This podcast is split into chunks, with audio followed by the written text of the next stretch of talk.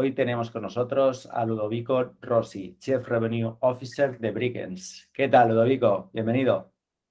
Muchas gracias, Juan. ¿Qué tal? Pues muy bien, aquí estamos. Teníamos muchas ganas de entrevistarte.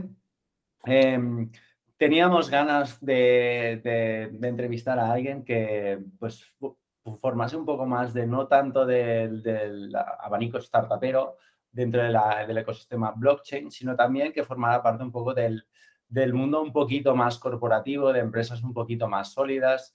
Y creo que tú nos puedes dar unas cuantas pinceladas y, un punto de vista muy interesante en, este sentido. Así que antes de empezar, explícanos un poquito quién es Ludovico, de dónde vienes. Eh, sé que vienes de Turín, como has comentado. cuál es tu background, eh, qué es lo que te apasiona hacer por las mañanas. Cuéntanos, Ludovico. Mira, eh, hola a todos, soy Ludovico. Nada, o sea, yo soy, soy, italiano, me mudé aquí a Barcelona hace seis años casi, o sea, después de los primeros tres años de universidad en Turín y quería cambiar, quería algo práctico, demasiada teoría en la universidad. Entonces me vine aquí a poner las pilas en esta ciudad eh, hermosa donde hay mucha innovación y todo se mueve muy rápido. Así que, que nada, empecé a trabajar un poco en el um, ecosistema aquí de startup luego estudié máster de innovación, ah, luego intenté montar una startup con um, otros socios de influencer marketing, la montamos y fue bien, luego tuvimos nuestros problemas. Y, nada, después uh, años, o sea, y experiencia también en digital marketing que había tenido antes, uh, y haber estudiado un máster en blockchain, digamos, al final tuve la oportunidad de saltar a Bricken entonces, con aquí el equipo fantástico que tenemos, ya llevo un año. Y nada, hemos crecido muchísimo en el último año y el tema es muy interesante, así que nada, lo que me apasiona, o sea, deporte y todo lo que ofrece esta ciudad que tiene el mejor lifestyle del mundo, creo. Ah, Hay un poco de todo, ¿no? Hay un poco de sol, un poquito de playa, tienes montaña también aquí al lado. Qué bueno. Por eso, por eso. Pues explícanos un poquito, Ludo, ¿qué eh, te, molesta si te llamo Ludo? Me, han dicho que muchas veces. Sí, Perfecto. Pues Ludo, cuéntanos un poquito, ¿qué, es, esto, qué es esto de Bricken? Mira, Bricken básicamente es eh, una. nace como una empresa para tokenizar eh, real estate, pero también empresas, ¿vale? Y al principio, como la idea era o sea, enfocada al mercado español, pero como con el buen posicionamiento ah, en Internet, en Google. Y sobre todo, desde el principio, trabajar ah, con una web en, idioma inglés, ¿vale? Eso nos permitió ah, empezar a recibir mucho tráfico de inbound, o sea, muchas leads desde cualquier área del mundo. Y por lo tanto, en un momento hemos, o sea, hemos decidido y digamos, de empezar directamente con una visión global y hacer un pivot y así dedicarnos directamente a una solución descentralizada, que es al final la que estamos intentando implementar desde hace siete meses, que estamos desarrollando. Y fue ahí cuando también hemos decidido de lanzar nuestra propia criptomoneda para que sea un poco el fuel de, de este protocolo. ¿no?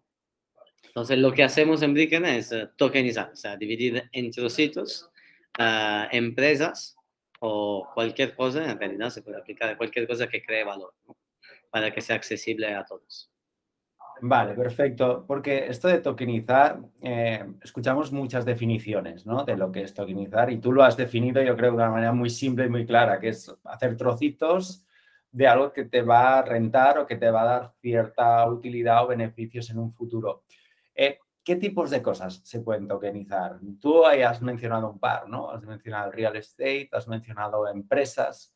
¿Hay algo más que es que Al final, o sea, para que quede claro, o sea, la tokenización, uh, ¿qué es un token? ¿no? Es la representación de algo. En este caso, es la representación digital de algo y en eh, concreto en los security tokens, que son la tipología de token que, con la cual trabajamos nosotros, se puede tokenizar cualquier cosa que cree valor, ¿no? En este, cualquier cosa es una, no sé, puede ser plantas solares, pueden ser startups de cualquier tipología, puede ser un cuadro de Picasso que genere valor en un museo, por ejemplo, puede ser una película, eso son muy, interesante, muy interesante todo el mundo del entertainment, y, y mucho más, o sea, y el real estate, ¿no?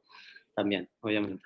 ¿Qué ventajas, Ludo, qué ventajas tiene tokenizar versus qué costes, ¿no? Porque tú seguramente vas a decir todos los beneficios, pero quiero que seamos un poco transparentes, ¿no? ¿Vale la pena tokenizarlo todo? Eh, cualquier película, cualquier, eh, yo qué sé, una casa. Mm, ¿Qué, qué, es lo que vale realmente la pena tokenizar? yo creo que mm, si algo produce mucho valor, tenga la pena, valga la pena tokenizarlo. Si, si tienes una comunidad, porque al final ¿qué es el beneficio más grande, digamos, que te permite la tokenización? ¿no? Es uh, transformarlo en líquido en líquido. ¿Vale? Entonces, se habla mucho de real estate, ¿vale? Perfecto. Es muy cómodo hacerlo, pero al final uh, los beneficios mayores son, uh, o sea, crear una comunidad alrededor de esto, ¿no? Del, del objeto, digamos, del, del activo tokenizado. Entonces, esto es el verdadero valor, que tú tengas una comunidad que pueda compartir algo. Yo siempre hago el ejemplo de la Sagrada Familia, ¿no? Llegó el COVID por ejemplo, hubo este flip entre ingresos y costes y, y nada, y no se autofinanciaba, ¿no? En periodo de, de, COVID, como todos sabemos. Entonces ahí cualquiera de la comunidad de Barcelona hubiera, le hubiera gustado invertir en un um, brick, en un ladrillo, ¿vale? De la, de la Sagrada, para tener, digamos, esto como valor añadido y aportar valor a la ciudad, pero también como recibir un valor atrás de esto, ¿no?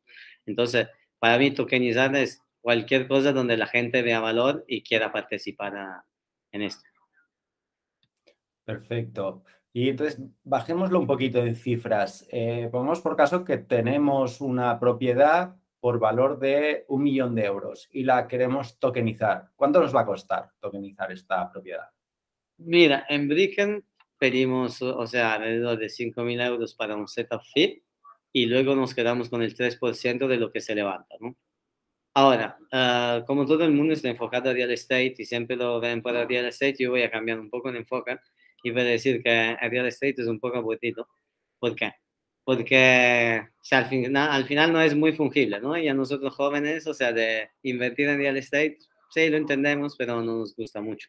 Por lo tanto, o sea, todo lo que es invertir en startups que tienen potenciales de crecimiento mucho mayores, aunque haya un riesgo más mayor, obviamente, es mucho más interesante. Además, si tienen un servicio que yo como persona quiero usar, por lo tanto soy un potencial cliente, ¿vale? O ya soy cliente, si esta empresa me ofrece para participaciones de, de ella, yo estaré encantado de tenerla porque ya creo en su producto, ya estoy usando su producto y además quizás a través de estos tokens, con el Proof of Ownership, puedo acceder a unos beneficios mayores, ¿no? que pueden ser descuentos, acceso a contenidos especiales o testing previo de algunas features que implementan en, la aplicación, si estamos hablando de una aplicación. Por lo tanto, es mucho más interesante que coger un piso de, no sé, de calle Mallorca de Barcelona, aunque sea una calle muy bonita. Correcto. Entonces, em, ¿qué es el BKN? Porque entiendo muy bien lo que es tokenizar, entiendo muy bien vuestro modelo de monetización, que como has dicho son 5.000 euros más un 3% del valor tokenizado. Em, pero entonces, ¿cómo casa todo esto con el BKN? Dices que es el fuel, ¿no? Pero ¿en qué sentido? Explícanos un poco cómo, cómo casa todo esto. El, em, el modelo de negocio que te acabo de explicar, o sea, a nivel de costes, se refiere a nuestra versión 1, ¿vale? A la solución centralizada, aquí, o sea, centralizada, uh, que podemos usar en, en España, básicamente, no afuera de España, ¿no? excepto que no sean organizaciones privadas. Pero uh, con el BKN y la DAP, la Decentralized Application, ahí sí que va a cambiar el modelo de negocio. O sea, todo se va a mover en este microecosistema económico, ¿vale?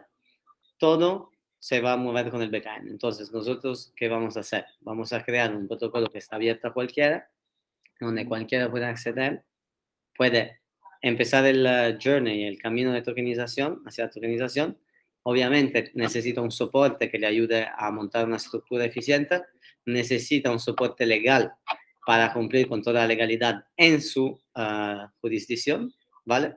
Por lo tanto, lo que nosotros ofrecemos es un ecosistema de expertos que ayudan a nivel local nuestros clientes, ¿no? Que pueden estar ubicados en diferentes, partes del mundo. Entonces ahí cambia un poco. Y el BKN es la clave de todo esto. O sea, todos los pagos ahí dentro ah, se mueven por el BKN. Ah, para tokenizar ah, se paga y deployar el smart contract se paga en BKN. Para posicionarse al interno adentro del marketplace, ¿vale? los varios expertos tendrán que holdear BKN. ¿no? Entonces, ahí entran un montón de dinámicas que le dan utilidad a este token.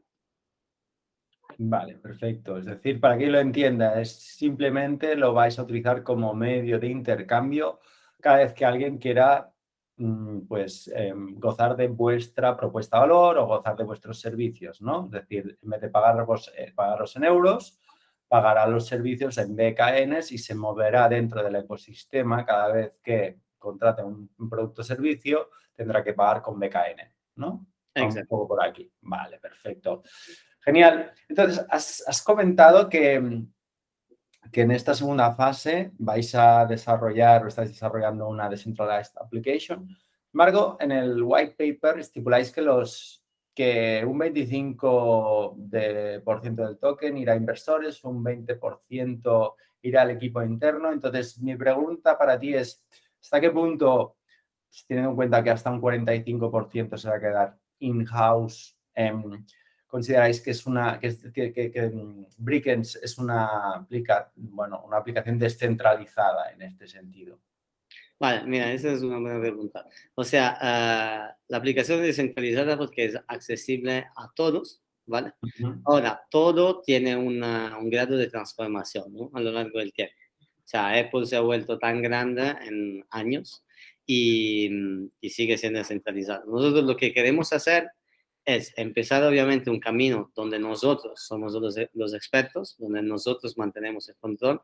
De hecho, nosotros nos planteamos, de, como se lee en el white paper, de lanzar una DAO en futuro, ¿vale? Y se darán poco a poco los eh, derechos, digamos, a esta DAO sobre algunas eh, tomas de decisiones, ¿no?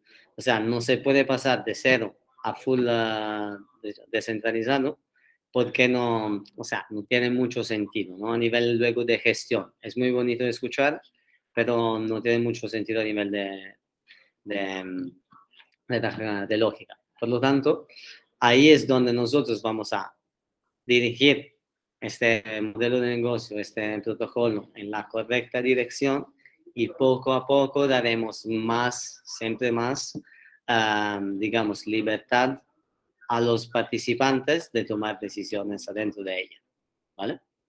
Pero será algo gradual, porque al final nosotros somos los expertos y la idea es que esto se desarrolle a medida que el conocimiento vaya creciendo y nos vamos adaptando al mercado. Sí, esto y quiero que quede claro que no era ninguna crítica ni mucho menos, es que y muchas veces la gente piensa cuando entra dentro del mundo del blockchain que todo tiene que ser descentralizado al 100% y la descentralización pura pues tiene ciertos inconvenientes.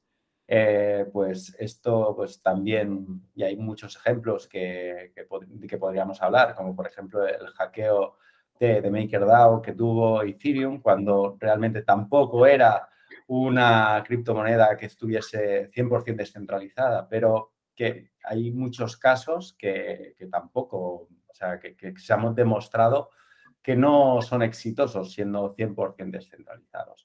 Entonces, y pasando ya a otra pregunta, hemos hablado de tokenizar, hemos hablado del BKN, hemos hablado un poco de la descentralización, y pero habrá mucha gente quizá que nos escuche, ¿no? que tiene pues una pequeña o mediana empresa, que al final es lo que supone el 90% del tejido productivo aquí en España, pues que, sé, que tenga una inmobiliaria, pues que tenga pues una empresa de vender pues ropa, que tenga lo que tenga, da igual. Entonces, ¿cómo una pequeña o mediana empresa se puede beneficiar de la tokenización? Seguro que tenéis algún caso de éxito que podáis compartir con nosotros de una pequeña o mediana empresa que a priori pues no pintaba tan bien, pero que realmente se ha podido beneficiar de vuestra solución?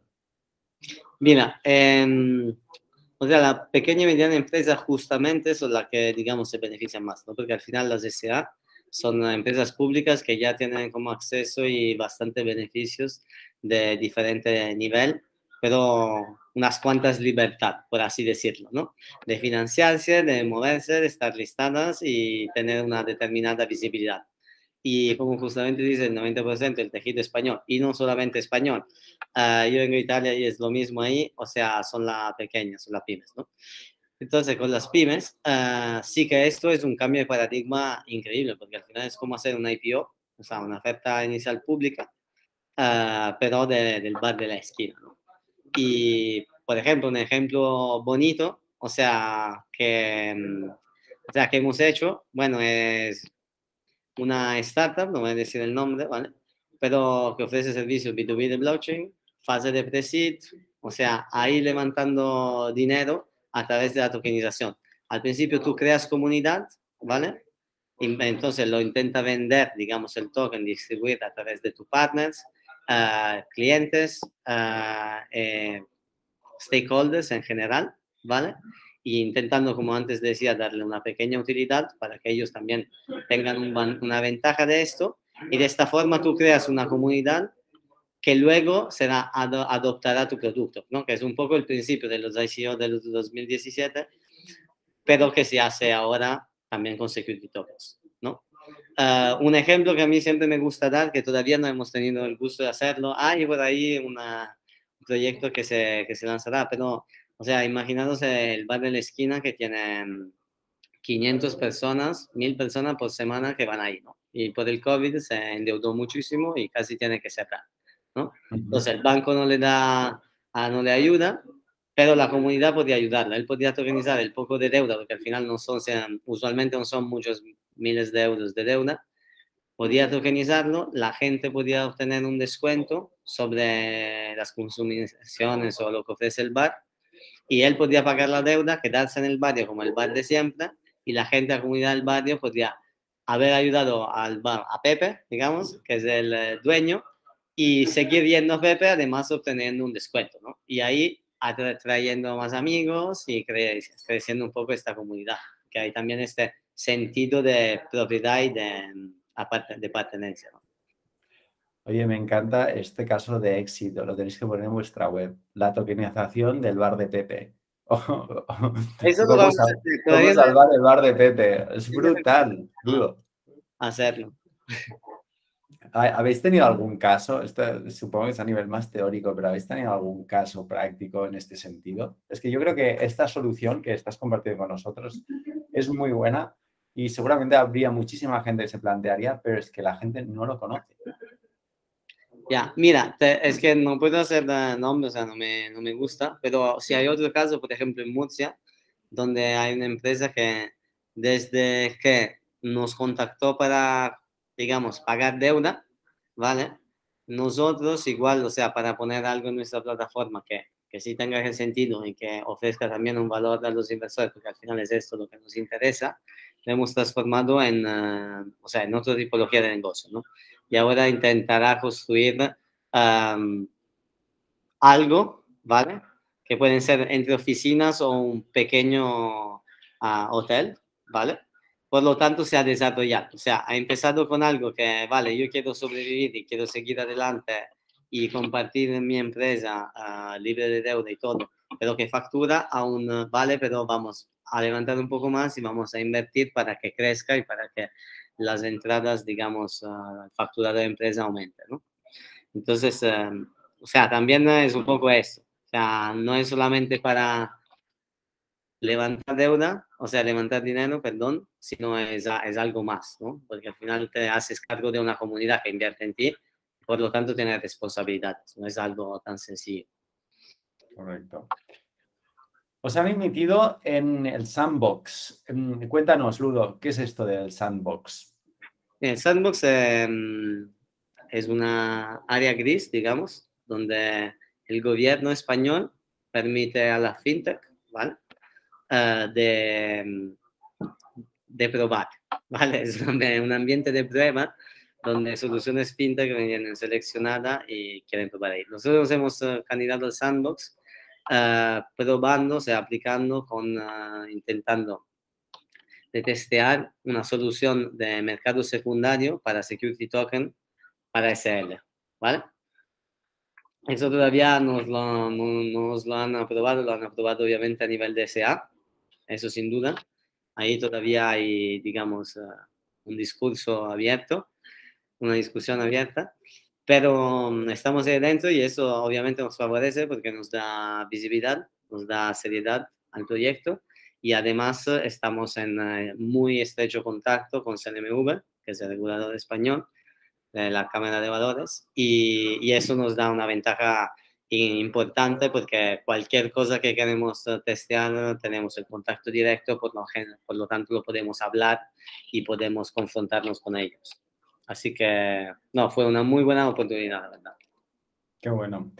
Y entonces, una pregunta, porque claro, este es el regulador español, pero tenéis, me habéis comentado que tenéis un alcance global gracias a vuestro posicionamiento online. Es decir, vosotros captáis leads, me imagino, de todas las partes del mundo, de diferentes países de habla anglosajona. Entonces, vuestro departamento legal, em, ¿cómo, ¿cómo, lo hacéis? Explícame un poco la operativa, porque parece bastante challenging. No, no, eh, exactamente. O sea, al final esto, más que un juego tecnológico, es un juego legal, como justamente dijiste. Y mm, no, básicamente lo que hacemos que es descargarnos la responsabilidad, básicamente, volviéndonos un tech provider, pero sí que verificamos, obviamente, que los partners legales que tenemos ah, en otros países cumplan, digamos, con el conocimiento adecuado. ¿no? O sea, nosotros al final nos hemos hecho experiencia y seguimos haciendo experiencia aquí en España. Y en septiembre, cuando lanzaremos la DAP, ya estaremos uh, listos. La idea es lanzar 30 proyectos a nivel globales, algunos en España y algunos uh, y la mayoría afuera, ¿vale? Y a través de esta red de expertos que te comentaba antes, ¿vale? Dar una, um, un soporte local, ¿no? Por lo tanto, si alguien quiere tokenizar en Italia, obviamente está debajo de la reglamentación italiana, italiano y con una law firm, una, un bufete de abogados italianos, por lo tanto son ellos responsables de, de, lo que hacen. Nosotros vamos a, damos unas líneas guías, ¿vale? A, soportamos sobre la experiencia que hemos tenido en España, pero al final eh, el marco regulatorio donde ellos son expertos es el suyo. Entonces ellos eh, quedan siendo los responsables de todo esto. Perfecto. Entonces, habéis cerrado también una preventa de 2 millones de euros. Em, ¿Cuál es la finalidad de esta preventa? Eh, crecer a nivel uh, del um, departamento, obviamente tecnológico, o sea, para desarrollar cuanto antes el uh, protocolo y lanzarlo. Hemos crecido muchísimo. En los últimos 10 meses, meses hemos pasado de 9 a 25. Y, y luego también hemos crecido con el departamento legal y bueno, todo el equipo que, que está soporte también en venta. Y, y, nada, un poco el objetivo es lanzar este protocolo en septiembre, crecer, o sea, cuanto más posible y rápidamente posible en los varios países, ¿vale? Y además, luego, uh, un esfuerzo importante será para el lanzamiento del token, del DKN, también listarlo, ¿no? Porque la idea es como que a nivel de experiencia de usuario en nuestro protocolo, sí que abriremos un, lanzaremos un liquidity pool, ¿vale? Probablemente en Uniswap. Y, mm, y, luego más adelante o antes, no, todavía no tenemos claros porque el mercado, como sabemos, sobre todo en estos días, es uh, un poco un lío y peligroso. Entonces, cuanto más ahora estamos cautos en el lanzamiento del BKN, mejor. Pero la idea es uh, listarlo también en un top 10 uh, eh, exchange. Uh, ya hemos hablado con muchos y si no será top 10, será top 20 exchange del mundo, ¿no? Entonces, tener estos dos listings, uno en el liquidity pool, o sea, en un DEX, y uno en un centralized exchange. Perfecto. Eh, ¿Para cuándo la, el listado de BKN en Mira, queríamos, queríamos, hacerlo en estos meses a venir, y lanzar luego Liquidity Pool en septiembre, pero como el mercado se ha portado en el último mes y sobre todo en la última semana, uh, sí que hemos retrasado esto y gracias a Dios no, no hemos salido al mercado antes. Por lo tanto, no tenemos prisa absolutamente. Tenemos algún plan para nuestros inversores previo, para darle obviamente el beneficio, porque le habíamos prometido de salir al mercado antes, entonces queremos cumplir, pero según uh, cómo está yendo el mercado, no conviene, por lo tanto intentaremos darle cuanto más beneficios podemos. Y luego, en cuanto, digamos, haya otra vez perfume de Bullrun, ahí, ahí saldremos al mercado con todo, sin duda. Perfecto. Pues esperamos todos, de hecho, este perfume, no solo para ver BKN florecer. Em, una pregunta, Ludo. Em, si alguien os quiere comprar y no quiere esperar a que os listéis porque no sabe, no sabe cuánto el mercado pues, va a estar listo, em, ¿hay alguna manera que os puedan comprar? Eh, no, al momento los retailers no, no, tienen ninguna manera de comprarlo y tendrán que esperar de nada, que nos listemos en algún lado o tendrán que tokenizar y de alguna forma adquirirán el BKN para poder usar el protocolo. Esto sin duda. Perfecto. Y mm, a nivel de exchange centralizado, em, habéis dicho algún top 10. ¿Tenéis alguno en mente? ¿Tenéis alguno en particular con el que las negociaciones estén más avanzadas? Mira, hemos hablado con uh, Wobi, Get.io y KuCoin.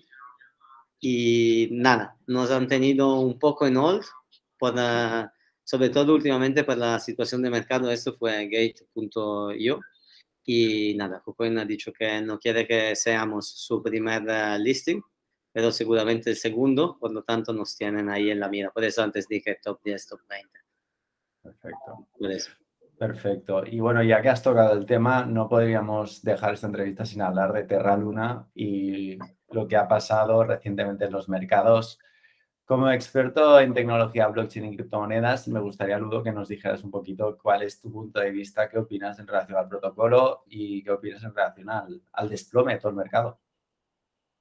Mira, detrás del protocolo, um, o sea, era un protocolo que, que, tuvo, o sea, demostraron de tener como la, una adopción, o sea, de verdad eh, increíble, porque al final fue como un protocolo con el más grande crecimiento en los últimos dos años, sin duda.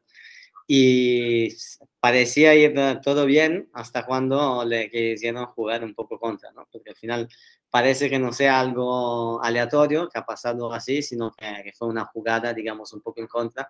Se vieron un poco las debilidades de, del UST, bueno, de Terra, de recuperar el eh, de PEG negativo sobre todo, o sea que cuando iba en positivo para arriba del dólar sí que recuperaba alinearse bien, pero cuando iba abajo le costaba más, ¿no?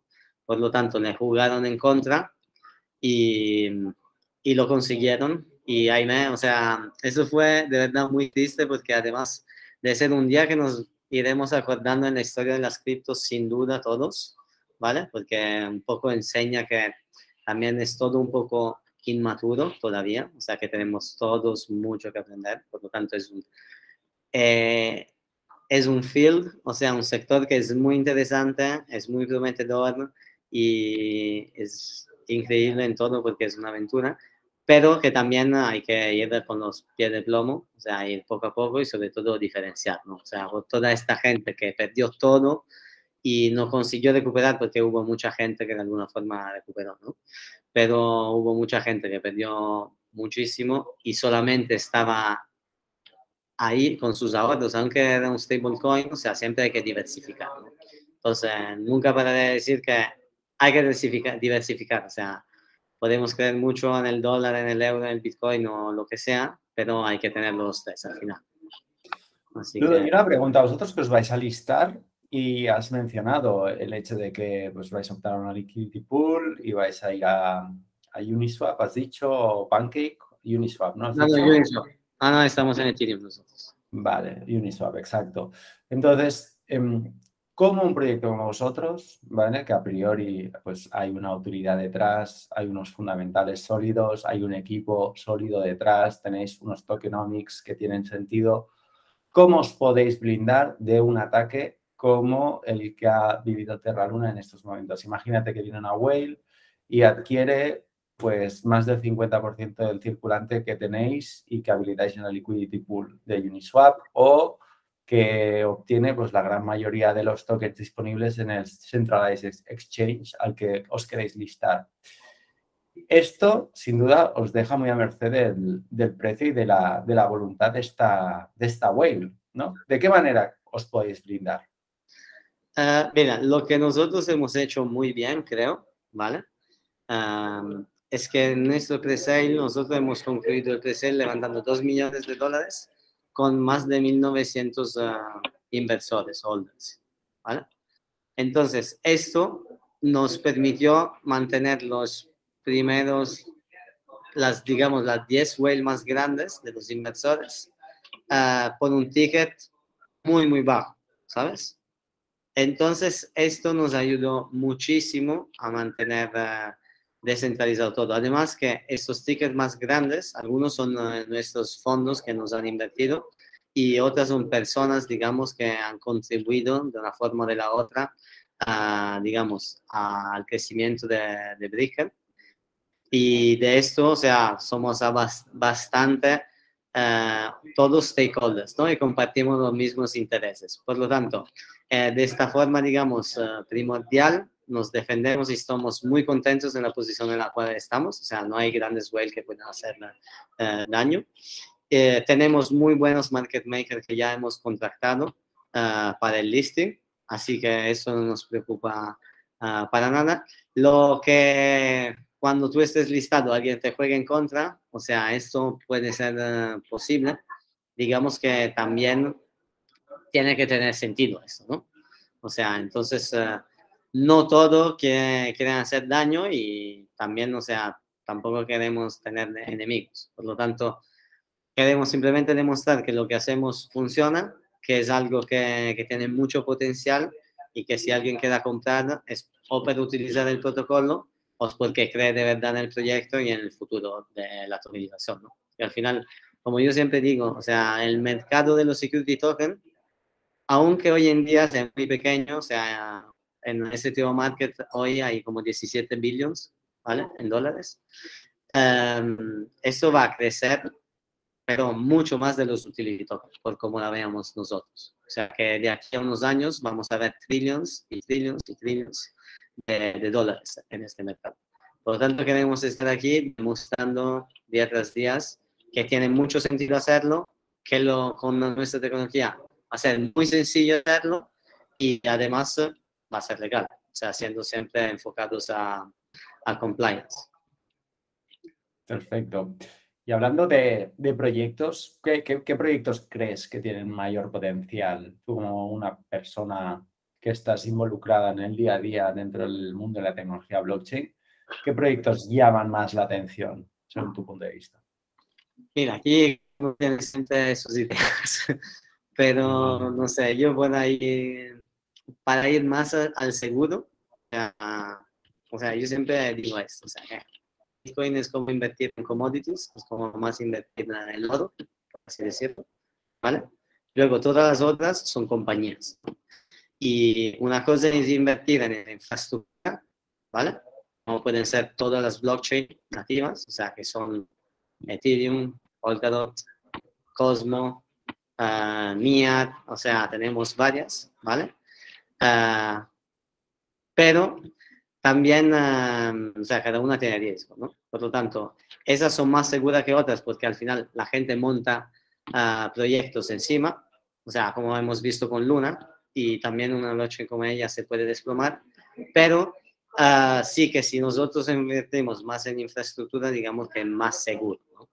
Entonces, yo no me atrevería a decir cuáles, pero digo, mirad bien los proyectos, estudiarlos y como dice el hashtag de ¿no? Do your own uh, research. Es decir, eres un poco maximalista de Bitcoin. Ah, no, pero soy muy fan, eso sí. ¿Qué diferencia consideras que tiene el cripto euro que los bancos centrales están intentando emitir con el Bitcoin? Mira, aquí hay un concepto que, que es muy importante de, de, entender y que la blockchain, bueno, es una tecnología, ¿no? Una DLT. Y mm, aquí se puede, digamos, dividir entre blockchain pública, que es, por ejemplo, Bitcoin, todo lo que es descentralizado. Luego se puede argumentar sobre cuánto sea descentralizado. Y luego la blockchain privada, ¿no? que son totalmente centralizadas. Y luego hay blockchain híbrida, que son descentralizadas, pero simplemente descentralizadas entre pocos actores que usualmente colaboran el uno con el otro. ¿vale? Por lo tanto, lo que es híbrido o privado es mucho más fácil de modificar y es mucho más fácil de controlar. y tienes muchos backdoors, digamos, donde se puede entrar por atrás como si fuera hacker o, quien sea, o simplemente el mismo gobierno puede cambiar la información que hay en el blockchain, ¿no? Cuando se dice blockchain, se piensa algo uh, donde la información se queda, tiene un timestamp y de ahí no se puede modificar, ¿no? En la privada o híbrida sí se podría hacer. Y por el otro lado, en las públicas hay, digamos, esta grande diferencia que está controlado por todos. Entonces, si toda la comunidad no acepta esta tipología de información, esta modificación, no puede uh, pasar. Por lo tanto, la gran diferencia es que uno se puede controlar y el otro no, y ahí está el gran peligro. Existe una, un gap ¿no? evidente entre eh, lo que te dicen los gobiernos, es decir, ¿no? que tenemos que atraer talento, que entienda de blockchain, desarrolladores y demás, pero después, a la hora de la verdad, hay un gap muy fuerte entre lo que dicen y la adopción de todo lo que son pues, tecnología blockchain, criptomonedas y, por supuesto, Bitcoin, ¿no? Entonces, ¿cómo crees que, que esto va, va a desencadenarse? ¿Crees que los gobiernos cada vez se verán forzados a adoptar más las criptomonedas y el Bitcoin? ¿O crees que esto va a ser una batalla larga? Y costosa y que los gobiernos no van a dar su brazo a torcer y que esto va a costar muchísimos años de que sea aceptado. Mira, aquí podemos hablar por días, pero intentamos resumir. O sea, pues cómo lo veo yo. Um, o sea, la adopción de cripto es algo ya que no hay marcha atrás, en primer lugar, ¿vale? O sea, es blockchain como tecnología no va a desaparecer para nada. Y las criptomonedas en sí tampoco, ¿vale? Um, luego, los gobiernos y la regulamentación, las regulaciones, o sea, obviamente van a entrar en juego y van a intentarlo, intentar limitarlo y sacar provecho cuanto más posible, obviamente. Pero también uh, ellos van a intentar usar esta tecnología para sus beneficios, ¿no? Como sabemos la CBDC, por ejemplo, los bancos centrales, uh, por ejemplo, cripto dólar, cripto euro, cripto yuan en China, que es un ejemplo que ya es real, ¿vale? Por lo tanto, ellos tendrán siempre a tener el control, o sea, buscarán siempre esto, ¿no?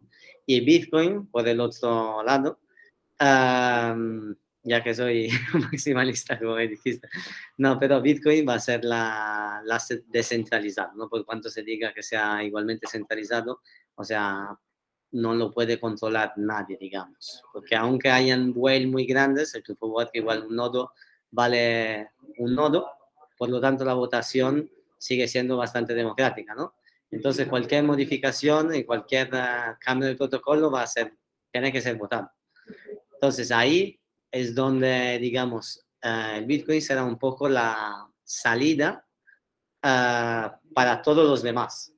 Entonces, cuando China, por ejemplo, dice, ah, va, ponemos un ban a Bitcoin, o sea, si lo puedes poner a nivel legal, ¿vale? Pero si la gente tiene conexión, tiene un VPN, no lo puedes bloquear, ¿sabes? Y si se va, iría a la luz, digamos, hay gente que mina Bitcoin con satélites y energía solar. Por lo tanto, seguiría ahí uh, igualmente. Y que sea la blockchain más segura del mundo, eso está más que probado.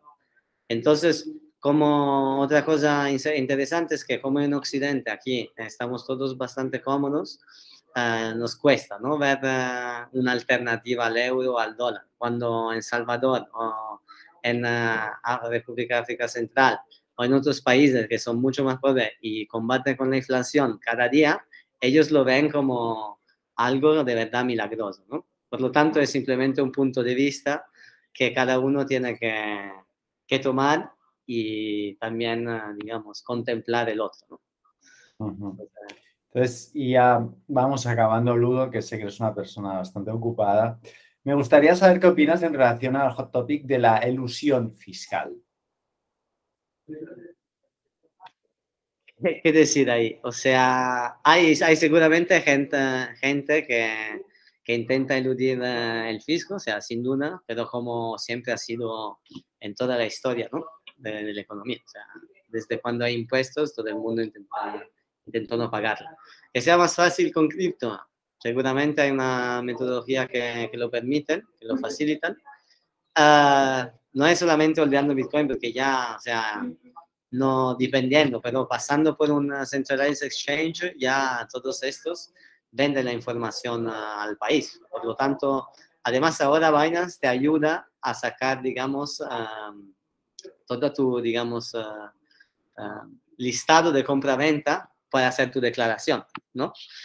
Por lo tanto, ellos ya están colaborando. Entonces, sí, seguramente esto será una lucha cada vez más grande es verdad que hay gente que aprovechó mucho, hay gente que está aprovechando, pero hay gente que está aprovechando al igual con dólares, dólares o euros. Por lo tanto, eso para mí no es un, o sea, es un punto de ataque fácil como el consumo de energía, pero al final, digamos que si lo evaluamos bien, no, no me parece grave. Perfecto. Ya para acabar, dinos tres recursos donde tú obtengas información y te mantengas al día. Twitter, el primero. ¿Tienes alguna cuenta en particular que te, que te llame la atención, que quieras compartir? O sea, no, muchísimas. O sea, sigo de verdad de todo y voy bastante a casa. Y luego sigo, o sea, según las noticias del día, voy a buscar, ah, digamos, noticias por ahí. Y luego, bueno, Telegram. Telegram hay grupos muy buenos que son bastante activos. Y, y luego newsletter. O sea, yo me pondría en newsletter varias y, ahí buscar. ¿Cuál es tu canal de Telegram preferido? De Telegram preferido, en realidad no lo tengo. O sea, soy mucho más de Twitter. Me preguntaste tres y yo diría que el 50% salgo por Twitter y lo demás por newsletter y el último sería Telegram. Vale, perfecto. Y ya para acabar, em, ¿cómo pasas el tiempo libre aquí en Barcelona? Mira, como decía antes, ¿no? Que me, había, me gusta aprovechar de este lifestyle. Entonces, beach volley, escalar y también juega hockey, así que nada, estoy bastante ocupado a nivel deportivo. Y echándonos una cerveza con los amigos, eso no puede faltar, obviamente. Genial, Ludo. Pues muchísimas gracias por tu tiempo. Nos has aportado bastante valor. Eh, hemos aprendido mucho acerca de la tokenización contigo Así que muchísimas gracias, muchísima suerte con el listado de BKN en Uniswap y en Exchange centralizado. Veremos cuál. Así que, pues nada, muchísimas gracias. Estamos en contacto. Absolutamente. Muchas gracias, Eduardo. Que tengas un buen día. Hasta luego. Hasta luego.